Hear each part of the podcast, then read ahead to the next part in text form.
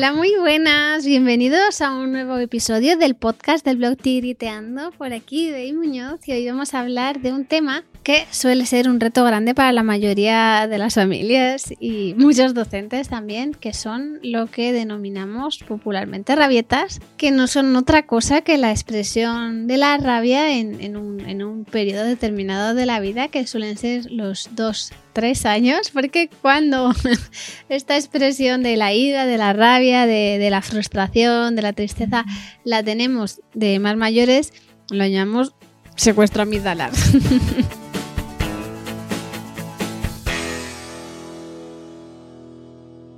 Entonces, una vez que ya hemos eh, colocado el marco temporal a, a, lo que denominamos popularmente rabietas, yo voy a llamarlo simplemente enfado, ira o rabia, o frustración, vamos a, pensar qué, hacemos con esto, ¿no? Porque mm, además es algo como, como que está como en, el imaginario popular de cuando te conviertes en padre, ¿no? Verás cuando tenga dos años, verás cuando tenga tres años, verás cuando llegue la época de las rabietas, los terribles dos, la adolescencia, que fue una palabra que yo empecé a utilizar en Instagram como de, de profunda y absoluta admiración, igual que siento hacia hacia los adolescentes, la siento hacia los dos, tres años. Me parece un, periodo magnífico de, crecimiento, de desarrollo, de, un ser humano que se está convirtiendo en, esa personita que es ya pues eh, con, todo su ser, ¿no? Entonces me, produce mucha tristeza cuando se utiliza de forma despectiva y a la vez entiendo que lo hacemos porque, bueno, pues quizás en este momento todavía lo estamos necesitando.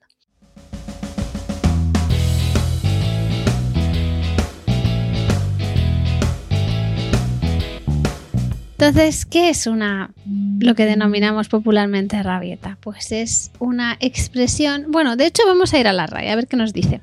La RAE, la, Real Academia Española de la Lengua, para las personas que no vivís aquí en España, es eh, la definición de rabia de forma coloquial, es impaciencia, enfado o enojo grande, especialmente cuando se toma por leve motivo y dura poco. Bueno, para mí la definición es altamente defectuosa porque primero, durar poco no duran en muchas ocasiones, duran lo que duran por otro lado. Y lo del leve motivo es una forma de minimizar lo que le está pasando a nuestro hijo o nuestra hija.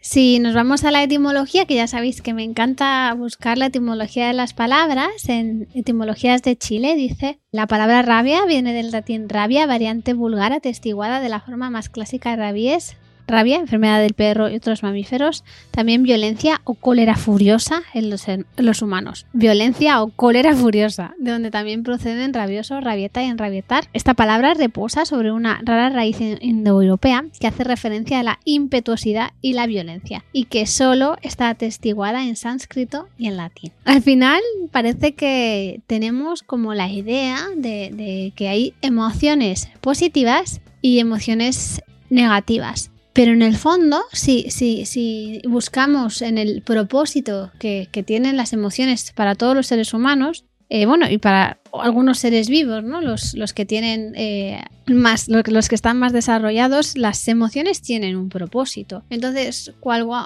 algo tiene un propósito, no es positivo o negativo, simplemente es sin ningún tipo de juicio. El juicio seguramente se lo estaremos poniendo nosotros, quizás por experiencias pasadas, ¿no? Entonces, cuando a mí familias me consultan sobre cómo gestionar las rabietas, pues a mí lo primero que me nace preguntar es cómo te llevas tú con tu rabia, qué pasó en tu infancia, cuando se expresabas tu ira, qué pasaba, se minimizaba, eso violentaba a tus padres y acababan cayendo en el autoritarismo o por el contrario les eh, hacía sentir tan tan tan tan incómodos que te daban todo lo que tú querías cayendo en la permisividad estaba bien acompañada esa rabia, bien sostenida, bien regulada por los adultos de referencia, que somos los que regulamos hasta que los niños pueden tener esa capacidad, o por el contrario, era vulnerada, era suprimida. Quizás esa sea la primera pregunta que nos tendríamos que hacer todas las personas que acompañamos infancia antes de buscar una solución a las denominadas rabietas, porque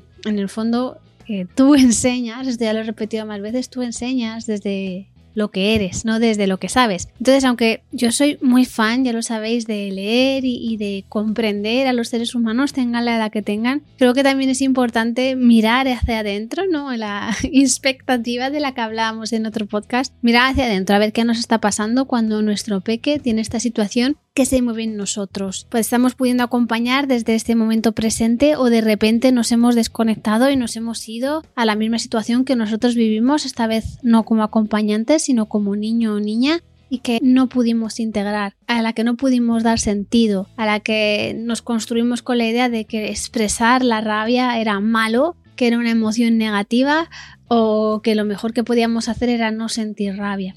Porque el problema, bueno, el problema o la virtud, no lo sé, las emociones eh, no podemos decidir, esta sí me gusta y esta no me gusta. Cuando aceptamos el paquete emocional no podemos ir desinstalando las que nos parecen más desagradables. Por supuesto, nuestro cerebro, muy eficiente, eh, él eh, va muchas veces va a intentar evadirse eh, porque no quiere estar con lo que no le gusta. Entonces quizás el, primer paso para gestionar o acompañar o sostener las denominadas rabietas para gestionarla, acompañar, modular, regular la rabia en nuestros peques va a ser aprender a convivir con nuestra rabia. Esto, bueno, pues eh, muchas veces podemos hacer ese viaje solos y muchas veces eh, va a ser necesario que lo acompañemos eh, de un, terapeuta. Ahora, por suerte, las cosas buenas del COVID es que pues, muchos psicólogos hacen terapia online, entonces ya no hay eh, tanta excusa para, para poder sacar un huequito para poder sanarnos. Y dicho esto, que no era mi intención hacer public de los psicólogos ni nada por el estilo, pero sí me parece importante dejar claro que muchas veces no es que nuestros peques estén haciendo nada mal, la época de los 2-3 años, eh, en el fondo lo que están haciendo es separarse, ¿no? Han vivido una vinculación muy, muy, muy fuerte que va a ir poquito a poco a, separarse. En, el útero de, de, su madre, un niño una niña está 100% vinculado, pues cuando nace empieza a respirar por sí mismo, se corta el cordón umbilical, pero sigue unido a través de la alimentación o incluso si se ha elegido alimentación artificial a, través del acto de alimentar, no pueden hacerlo solos, no pueden moverse solos, poco a poco se van a ir moviendo. Y entonces a los 2-3 años descubren que ya no es que sean personas independientes a nivel físico, es que también lo son a nivel emocional. Entonces muchas veces la forma de afirmarse a ellos mismos, a ellas mismas, es negarnos a nosotros.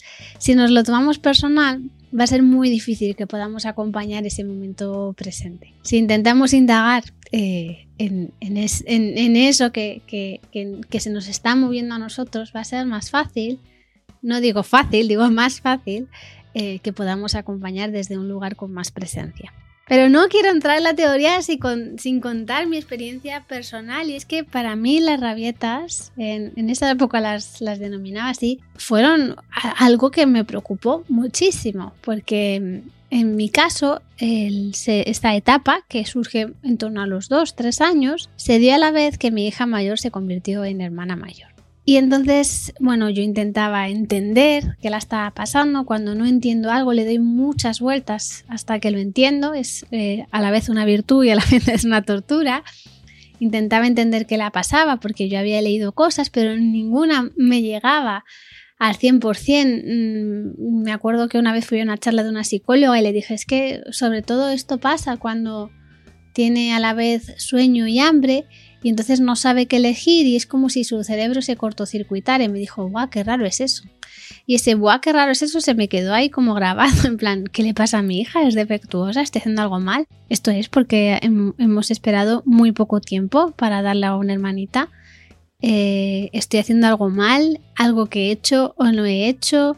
No le estoy prestando atención, le estoy transmitiendo mis traumas infantiles, ¿qué narices está pasando? ¿no? Entonces luego ya cuando descubrí que esto le pasaba a muchísima gente, le pasa a muchísimos niños y niñas, y, me atrevería hasta a decir que algunas personas adultas de las que igual hasta me incluyo, cuando estoy muy cansada, tengo mucha hambre, eh, igual es mucho más fácil que salte, ¿no? Ahora entraré a hablar de eso un, un poquito más. Pero ese fue como el, primer momento que yo dije, algo yo tengo que hacer mal. Porque no, no debe ser normal cuando esta psicóloga que ha venido a darnos una charla sobre este tema me dice que es muy raro, ¿no? Entonces eso me llevó a indagar, a preguntar y me acuerdo que mi amiga Diana Sánchez, que podéis encontrar un podcast con ella, también estuvo en el Congreso, pues me dijo, me acabo de comprar un libro que me parece una maravilla y que lo explica muy bien esto y también ella es psicóloga y especialista en perinatal, o sea, quiero decir, no es que no estuviera formada, pero al final pues los hijos siempre nos remueven más que, que nuestros pacientes, nuestros alumnos. Total que me dijo, se llama El cerebro del niño y yo me lo leí. Eh, y es un libro que a mí me gusta muchísimo y por supuesto 100% de acuerdo no estoy casi ni, ni con los míos, ¿no? Con los míos igual sí, pero es difícil estar 100% de acuerdo con un libro y hay determinadas cosas que a mí igual no me gustan, no me resuenan, creo que no son adecuadas, pero no voy a entrar a ello. Y lo que voy a entrar es que yo en ese momento vi la luz. Porque entendí que era un proceso total y absolutamente evolutivo, que eh, eh, esa, esa sensación que yo tenía de, es que es como si se desconectara su cerebro, ¿era verdad? Eh, se había comprobado por neurociencia que era así, el nivel de estimulación era tan alto que el cerebro se destapaba. Esta es una analogía que hace Daniel Siegel, el autor de este libro que os digo, y de muchos más, eh, algunos francamente buenos, no voy a decir mejores que el del Rabietas, pero sí que han, tenido muchísimo más impacto una vez que ya estaba en, en este camino.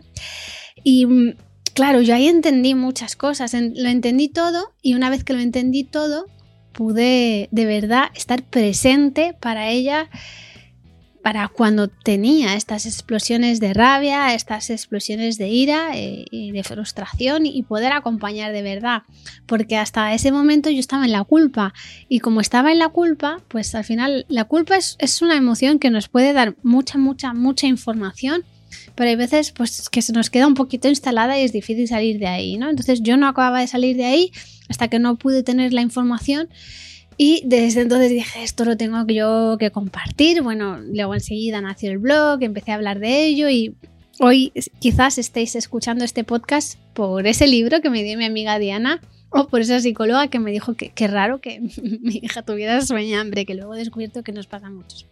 Total, a donde quiero llegar es que yo también he estado ahí, así que mm, ahora te voy a hablar de mi experiencia con mi última hija, ¿no? Entonces ha habido mucho proceso de aprendizaje, pero antes, hace 10 años, bueno, hace 10 años un poquito menos, yo estaba ahí Quizás estaba en el mismo punto en el que estás tú, pensando que hacía algo mal, que no era una buena madre, que no tenía que haber tenido dos niñas tan seguidas, que no estaba pudiendo satisfacer las necesidades de las dos y todo ese diálogo tan nocivo que, tenemos a veces con, nosotras mismas. Total, volviendo al momento. Entonces, en el momento en el que yo descubrí ya lo que le pasaba y bueno, pues una serie de, de estrategias que no es que funcionaran en plan receta de la Thermomix, pero que sí me ayudaban mucho a entender lo que pasaba, sobre todo el entender el tiempo fuera positivo, no como un tiempo fuera punitivo mm, de colorines, ¿no? Sino como realmente pues vamos a parar un momento todo lo que estamos haciendo y voy a atender tu necesidad que tienes ahora en este momento, todo lo que tiene que ver con la validación emocional, integrar los dos hemisferios, después dar sentido con toda la narrativa. Bueno, El cerebro del niño es un libro que, salvo estos detallitos que ya os digo que no me gustan, creo que es un muy buen punto de partida, se puede encontrar súper baratito en Kindle y lo, lo recomiendo de corazón. Total, que después de este libro para mí fue un punto de inflexión porque entendí lo que le pasaba a mi hija, entendí por qué a veces yo no podía estar presente en su ira y empecé a trabajar mucho en mí, mucho. Empecé a, a pensar cómo fue atendida la ira en mi infancia, que os imaginaréis, como muchas de las personas que hemos nacido en los 80, fue bastante fatalito. Y empecé a dar sentido a mucho, a, a, muchas cosas que me pasaron, a actualizar todos esos pensamientos, todas esas creencias, y entonces llegó la segunda Peque con su etapa de explosiones emocionales también conocidas eh, como rabietas. Y yo dije, bueno, ya está, ya me lo sé todo. y no, tengo que decir que fue muchísimo más liviano, muchísimo más sencillo, pero no fue fácil, porque además hay veces que les pasaba a las dos a la vez, ¿no? Y esto es algo que pues cuesta un montón tener a dos niñas con una emoción muy intensa y tener que acompañarlas a las dos a la vez, estando tú sola en muchos casos, no es fácil, ¿no? Entonces, bueno, pues esos momentos yo son los que llamo a sobrevivido medallita y seguimos sembrando en otro momento en el que, en el que realmente tengamos la, capacidad eh, de poder hacerlo. Y entonces, pues pasaron los años y llegó vegano. Y entonces dije, bueno, ahora ya va a ir todo bien porque mm, ya la conozco. Pero resulta que también se nos juntó con el, con el nacimiento de Lola, de su hermana. Y bueno, pues eh, el, punto de partida parecía que va a ser similar a cuando mi hija mayor era pequeña, ¿no? Que se junta pues esta etapa de explosión emocional junto con tener una hermanita. Pero nosotros ya éramos distintos, ya no nos estábamos culpabilizando, ya bueno, pues hayamos aceptado que esto iba a ser así durante un tiempo, eh, teníamos más estrategias, teníamos más, más herramientas y sobre todo teníamos la certeza, y esto probablemente sea lo más importante, teníamos la certeza de que esto era un periodo determinado, que iba a pasar. Eso no quiere decir que a partir de los seis años los niños sean robots, no, pero es, es distinto, ¿no? Pero teníamos la certeza de que iba a pasar, de que eh, solo teníamos que confiar en ellas, confiar en, nosotros mismos y, entender que lo que nos necesitaban era en ese momento con toda nuestra presencia. Y bueno, pues no voy a decir que sea fácil, pero bueno, pues eh, lo, llevamos bien, porque ya teníamos, como si dijéramos, tablas. Y ya cuando Lola ha entrado en esta fase, pues yo ni siquiera me he dado cuenta de que ha estado en esta fase. De hecho, un día estábamos terminando de comer y le dije, porque me preguntaron algo de rabietas y dije, oh, es que no sé qué decirle a esta mujer, porque como Lola no tiene rabietas, y me miraron mis hijas mayores en plan, sobre todo mm, Abril, mi hija mayor, en plan, vamos a ver, mamá. ¿Cómo que no lo tiene, no? Y entonces yo ahí también hice como un cambio de chip y es como, claro que las tiene, claro que tiene expresiones emocionales, pero yo no las etiqueto de rabietas, yo eh, las acompaño igual que acompaño la euforia o igual que acompaño la tristeza, porque yo estoy en paz con mi ira. Y como yo estoy en paz con mi ira, por supuesto no 100% en paz, no podemos borrar de un plumazo años y años de, conexiones cerebrales, pero estoy mucho más en paz. Y como estoy mucho más en paz, pues es mucho más fácil estar con su ira. En el fondo es eso, es dar presencia, estoy para ti, te acompaño, te sostengo, eh, estoy presencia. Es que realmente para mí eh, acompañar una, una, expresión, una explosión emocional o una rabieta, como lo queramos denominar, es estar con ello, sostener. Pero esto, claro, yo pienso igual, si a mí me hubieran dicho, pues mm, en el momento en el que nació mi hija mayor, pues esto es estar con ello, pues me hubiera quedado como diciendo, como los dibujitos estos, es que los memes estos que, que parece una, una, chica que está haciendo como cálculos matemáticos, pues se me hubiera quedado igual la cabeza. Entonces, por eso es la idea de este podcast de qué es eso de acompañar, clasificarlo un poco. Ya sabéis que cuando clasificamos, cuando simplificamos, siempre pues perdemos mucha información y pasamos por alto detalles y matices. Mi intención no es dar una receta, no es dar una clase magistral, sino, bueno, pues lanzar ideas, cosas que creo que pueden ayudar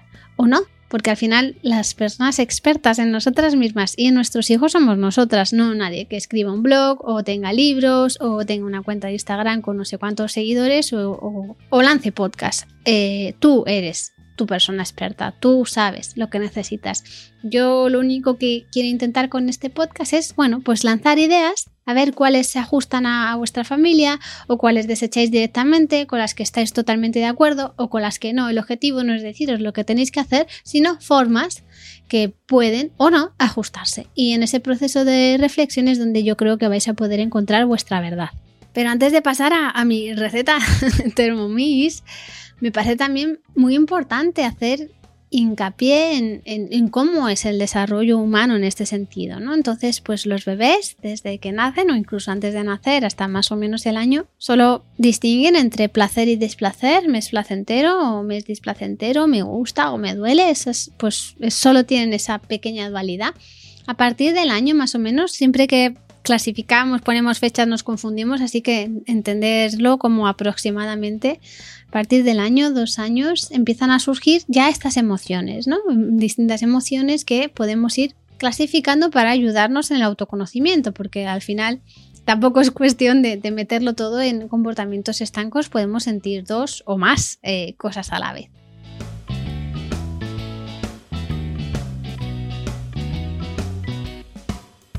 Y a partir de los tres años, cuando empieza a construirse esa parte del cerebro, que siempre funciona de una forma muy holística, pero parece que estas estructuras cerebrales que tienen más que ver con la razón, con la empatía, con la lógica, con la capacidad de abstracción y, también con, las funciones ejecutivas empiezan a desarrollarse más o menos de una forma más fuerte, más intensa en torno a los tres años. Empiezan.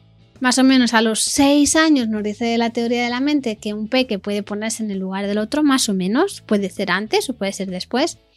Y este cerebro racional termina de construirse a los 25 o 30 años. Es decir, un niño de dos años está tan, tan, tan, tan al principio de la carrera que tiene muchísimo tiempo. Así que vamos también a ponernos la medallita porque estamos acompañando un proceso muy largo. Al principio va a ser muy intenso, luego pues ya cada uno lo va a tener que hacer solo o con ayuda de, un terapeuta o, o, como lo considere. Pero estamos muy al principio, así que tenemos tiempo, no estamos haciendo nada mal. Esta fase es normal, la pasan la mayoría de los niños. Hay niños que es verdad que me dicen, pues mi peque no ha tenido, pues bueno, pues si, si está todo bien, si, si realmente le hemos dado un clima de seguridad en el que pueda expresarse, pues es que simplemente pues tiene como mucha más tolerancia a la frustración que, otras personas y, se lo hemos puesto todo de una forma muy fácil y, y, muy segura, ¿no? Eso no quiere decir que igual pues nos venga después más adelante o no, no lo sabemos. Lo importante para mí es estar en este momento presente, ¿no? Entonces, también muy relacionado con esto que acabo de compartir sobre desarrollo cerebral, y esto es algo que también incide mucho Daniel Siegel, es en el modelo en la palma de la mano. Mm, Siegel dice que si cerramos la mano, ya os pondré un vídeo, si lo buscáis en el blog lo tenéis, en el que eh, Siegel lo que hace es meter el pulgar hacia adentro y tapa con los cuatro dedos encima del pulgar, ¿no? Entonces es un modelo aproximado de un cerebro humano. Total, que el tronco cerebral sería como si dejáramos la muñeca. Aquí están. Ya os digo que el cerebro funciona de una forma muy holística. No es exactamente así, pero para explicaros, pues a mí me es sencillo como clasificarlo en estas tres partes. El tronco cerebral está nuestro cerebro más primitivo, donde están las respuestas de lucha-huida o quedarse paralizado. Eh, tenemos un cerebro medio que es eh, donde está la zona límbica, la amígdala y las demás estructuras encargadas sobre todo de, de, las emociones, pero las emociones sin ningún tipo de filtro.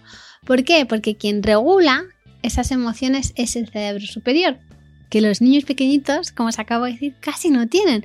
Es decir, somos las personas adultas las que mi mentora Marisa Moya dice que los niños no tienen frenos, que somos sus amortiguadores. Entonces tienen un cerebro muy creativo Ella dice que son el departamento de I de, de, las empresas, de, la infancia, y que, claro, quien tiene que poner esos frenos somos los adultos. Entonces somos nosotros los que ponemos nuestro cerebro racional en la ecuación para poder protegerles, no para poder controlarles. ¿Proteges o controlas? ¿No? Sería un poco la, la pregunta que nos tenemos que hacer antes de intervenir con un niño una niña. Total, que si nuestro peque no tiene ningún tipo de cerebro racional y además la persona que lo tiene que acompañar, que somos nosotros, estamos estresados, agobiados, eh, como en una situación de mucha supervivencia porque nos están mirando, pues lo que va a pasar es que nuestro cerebro racional se va a destapar, que esto es una frase también de Siegel, se van a quedar expuestas nuestras emociones. Y además es que en nuestro cerebro tenemos unas neuronas que se llaman neuronas espejo, que lo que hacen es contagiarse. Es decir, que si mi hijo o mi hija tiene una explosión de ira total y absolutamente normal eh, de los 2-3 años, y yo, en vez de ser sus frenos, ser sus amortiguadores, ser la persona que acompaña, bien por estrés, porque me están mirando, porque me acabo de conectar con cuando era pequeñita y no, mi ira no fue sostenida. Acabo de volver a perder mi cerebro racional. Al final tenemos dos niños, uno de tres y otro de 37, pero que es como si tuviera tres en ese momento, que están dirigiendo un coche. Por eso vamos a, al fracaso, ¿no? Al fracaso, a estrellarnos. Total, ¿qué podemos hacer? Pues intentar tener el cerebro integrado de la mejor forma posible. Para eso, pues hay estrategias que podemos tener las personas adultas, que son sobre todo relativizar, vivir el momento presente, conectarnos a través de la respiración. Esto no funciona igual para todo el mundo, pero es mi estrategia. Eh, pensar que dentro de X años pasarán, bajar las expectativas y, bueno, y, dar toda mi presencia, porque cuando alguien se encuentra mal, eh, lo único que necesita es que le quieran. Y esto no me lo ha enseñado ningún libro, esto me lo han enseñado mis hijas, porque cuando yo tengo rabietas, porque yo también las tengo, solo que ya os digo que las llamamos secuestro emocional, estoy agobiada, estoy estresada, tengo un problema, un breakdown. y todas esas cosas que decimos porque no tratamos igual las emociones de los adultos que las de los niños. Cuando yo he tenido una de esas, que la última fue que se estropeó mi disco duro y yo, yo estaba fatal porque había perdido muchísimo trabajo. Pues ellas, aunque no entendían exactamente qué era eso del disco duro y, si no se podía reponer y tal, lo único que hacían era, mientras yo estaba agobiada, medio llorando, o llorando del todo, que lo pienso, lo que hacían era estar ahí conmigo. Estaban conmigo. Ni me intentaban decir, bueno, ya, ya recuperarse el trabajo, ¿no? Que es un poco, pues, minimizar. Eh, ni, ni, tampoco me decían, venga, piensa lo positivo, busca opciones, tal, no sé qué. No, yo en ese momento no quiero nada, solo quiero gestionar mi emoción, respirarla, vivirla, tampoco enrocarme, pero sí necesito estar un rato con ello, con, este dolor que me produce y ya después busco soluciones. Y, y, me ayudaron a buscar soluciones, pero después. Pero en ese momento de máxima intensidad, yo lo único que necesitaba era que alguien me cuidara. ¿Y cómo me cuidaron? Pues me abrazaron, me tocaron el pelito, también vino Miguel y me dijo, ¿quieres que te ponga un aceite esencial? A ver qué tal. Bueno, pasaron cosas, ¿no? Cada uno me cuidó a su manera pero me sentí cuidada y me sentí segura para poder expresar mi emoción y no estar pensando, ay Dios mío, que es que tengo que dar ejemplo. Pues bueno, pues el resto del tiempo doy ejemplo. Si me pasa algo así que, que para mí pues tiene gran impacto emocional, pues también me doy permiso para sentirlo, ¿no? Entonces yo creo que los grandes expertos en acompañamiento emocional no estamos en redes, en Instagram, ni en YouTube, ni en un podcast, ni en los libros. Los grandes expertos son los niños de 2 y 3 años, los niños y las niñas. Solo tenemos que escucharles y lanzado este, pedazo de, podcast sobre eh, qué es eh, una rabieta y cómo podemos hacer con ella, voy con mi receta. Ya os digo que la receta es altamente modificable y la, podéis adecuar a lo que necesitéis.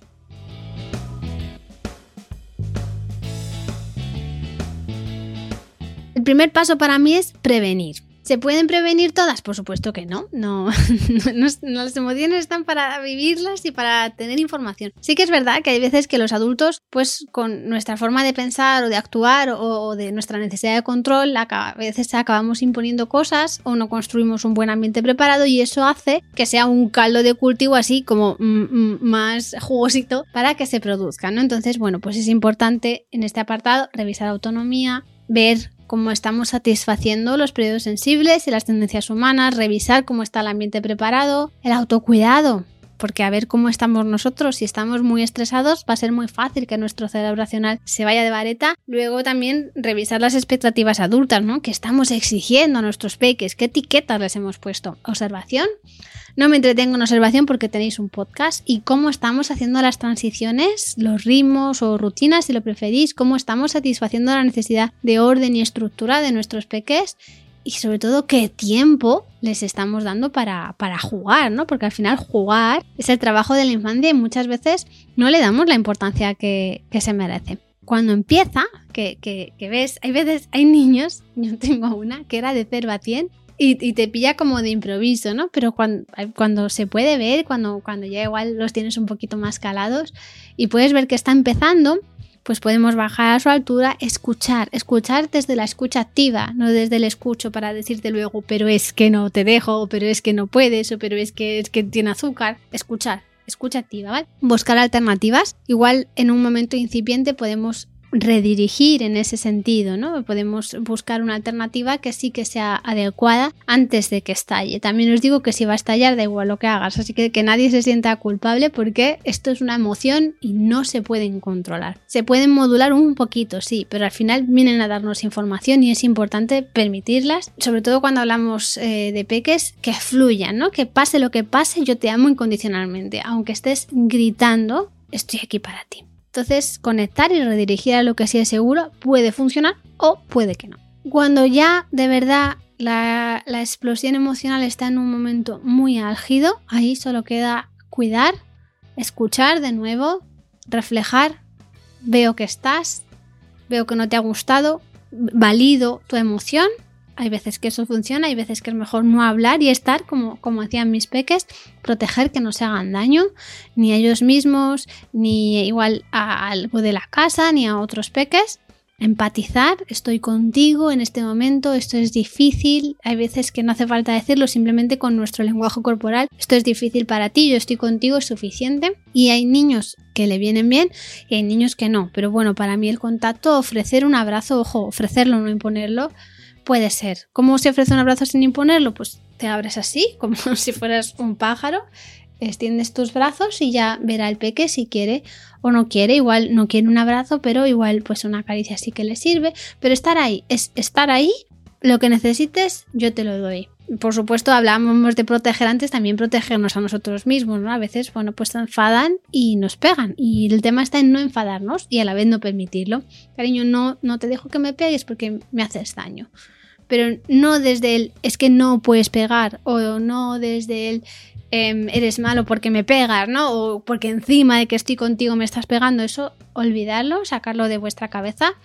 Em, bueno, intentarlo, claro, al final son muchos años de, condicionamiento, pero mm, pongo el límite sin calificar tu acto de, algo reprobable, sino que entiendo lo que te pasa y estoy contigo. Cuando empieza a bajar la intensidad, pues ya podemos empezar a, validar, ¿no? Validar, bueno, pues tenéis un podcast entero, así que no me voy a entretener, nombrar la emoción, explicar, dar sentido a lo que ha ocurrido. Te has enfadado por esto, porque yo no te dejaba esto, o porque estabas intentando construir esto y no te dejaba, porque todavía no tienes la habilidad que tal. Y desde ahí vamos a buscar soluciones o dar opciones. Por ejemplo, puede ser simplemente si estaba intentando cortar con unas tijeras, pues cambiarlo a otro material o a otro tipo de tijeras con las que sí pueda. Pero siempre después, porque si es en el momento álgido de la emoción, es que es una forma también de negar o minimizar lo que le está pasando. Y ya cuando termina, pues es el momento igual de, soltar. ¿Cómo?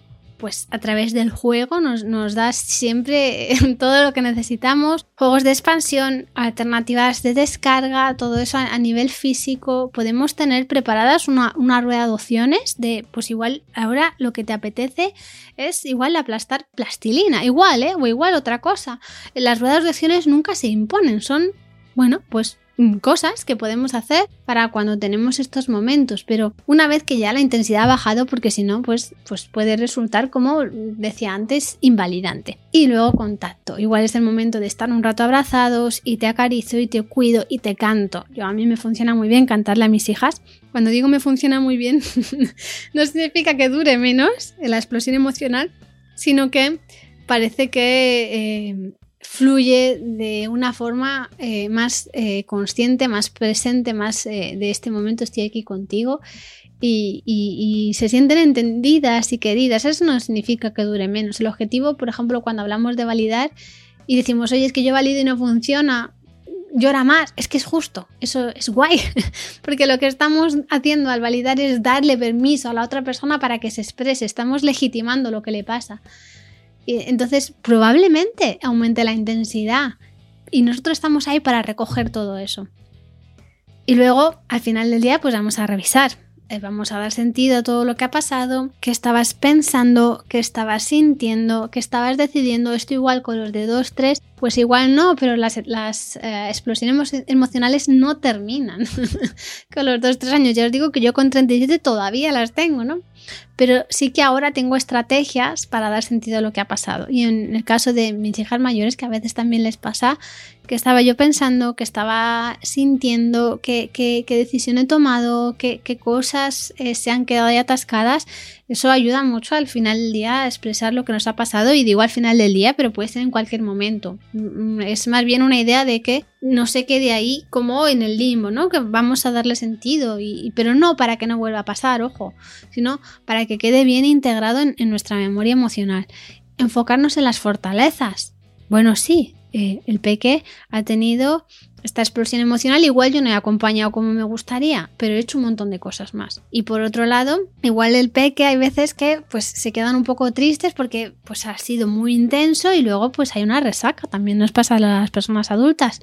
Bueno, pues mm, ahora sí que es el momento no de minimizar, pero sí de relativizar, eh, eh, explicar pues todas las otras veces que lo hemos hecho de otra forma, que esto va a servir para más adelante, en algún momento esto va a ser aprendizaje y darles aliento, aliento y aliento. Y también me parece muy importante que igual si, si no hemos sido nuestra mejor versión, darle la vuelta y crear un recuerdo. Esto, la verdad que no sé si veis la serie de DC Sass, el padre Jack le tienen por perfecto y no es que fuera perfecto, ¿no? Luego descubres cosas, no os hago spoiler, pero bueno, pasan cosas, ¿no?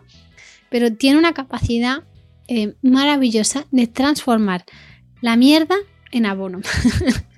es, como un padre lotus, ¿no? Entonces me parece muy chula esa idea de ser una madre o padre lotus, loto, de, que el loto al final nace del barro. Eh, que transforme todo eso que, nos ha hecho daño, que nos ha producido dolor, en aprendizaje y en, y en crecimiento, ¿no? Entonces, bueno, pues vamos a verlo así. El último paso sería el aprendizaje darnos aliento, reconocernos nuestra labor, soltar también la emoción, porque a veces pues, las, las, neuronas espejo no solo funcionan de nosotros a los niños, sino también al revés. Abrazar a nuestro niño interior que seguramente haya pasado un mal rato, entonces vamos a darnos también cariñito. Y yo tengo un mantra que igual os sirve, que es si hemos sobrevivido, medallita. Siempre, siempre, siempre vamos a darnos amor incondicional. Pase lo que pase, estoy contigo, te quiero, te amo, a ti, pequeñino, pequeñina, y a mí misma y a mi niña interior. Y no es solo sentir el amor incondicional, eso lo llevamos de serie todas las personas que somos padres o madres, no. Es más, es de verdad que les llegue, que al final del día se sientan vistos, se sientan mirados. Últimamente yo les canto a mis peques la canción del Hoponopono. No sé si lo he dicho bien, siempre me hago un lío y siempre la canto fatal, pero bueno, yo creo que les llega entonces sé que al final del día aunque haya estado muy estresada, aunque haya estado con muchas eh, historias a la vez, aunque haya podido jugar poco o dar poca presencia, al final del día tienen ese rato en el que se sienten miradas por mí, tienen un, masaje, un masajito, aunque sea si voy como muy apurada, pues en vez de ser de todo el cuerpo es igual solo de la carita. Eh, y se sienten un rato miradas, porque al final eso es lo que necesitan todas las crías de Homo sapiens, sentirse miradas, sentirse vistas y sentirse amadas incondicionalmente. Quizás tú en tu infancia no te hayas sentido así, así que bueno, pues tus deberes van a ser más duros. Por otro lado, qué bonito iniciar un, no sé, un nuevo eslabón de la familia en la que el amor incondicional empieza a ser eh, lo mayoritario en vez de lo puntual. Te mando mucho cariño. Esta es solo mi visión. Igual dentro de 10 años pienso distinto. Y lo más importante es que esta visión la hemos compartido Miriam Tirado y Alberto Soler conmigo en el podcast que hacemos juntos para Podimo y lo vais a poder escuchar dentro de nada. Así que espero que os guste y que me dejéis los comentarios, que os ayude y os mando un beso muy, muy, muy grande y que tengáis un muy feliz día. La crianza no es algo sencillo. Rabietas, celos, estrés. En el momento en el que tienes hijas o tienes hijos, aparecen temas que te sobrepasan. Y luego también hay algunos temas tabús de los que nadie quiere hablar y cuando te toca te dan en los morros. Por ejemplo, gestionar el dinero, la salud mental infantil o la muerte. Y el sexo, Miriam, el sexo. claro, y cuando la pareja deja de ser solo una pareja. Es que al final formar una familia te lleva muchos temas que van mucho más allá del mi niño no me come o mi niño no me duerme. Hola, soy Alberto Soler. Soy Miriam Tirado. Y yo soy Bey Muñoz. Y vamos a estar cada semana debatiendo sobre temas que nos interesan mucho, si somos padres, si somos madres o si somos personas relacionadas con la educación infantil. ¿Y cómo vamos a llamar al podcast? La crianza es cosa de tres. ¿Y dónde se escucha? En Podimo. Pues me mola un montón. me lo voy a apuntar en la agenda porque si no se nos va a olvidar. La crianza es cosa de tres, con Bey Muñoz, Alberto Soler y Miriam Tirado. Todas las semanas en Podimo.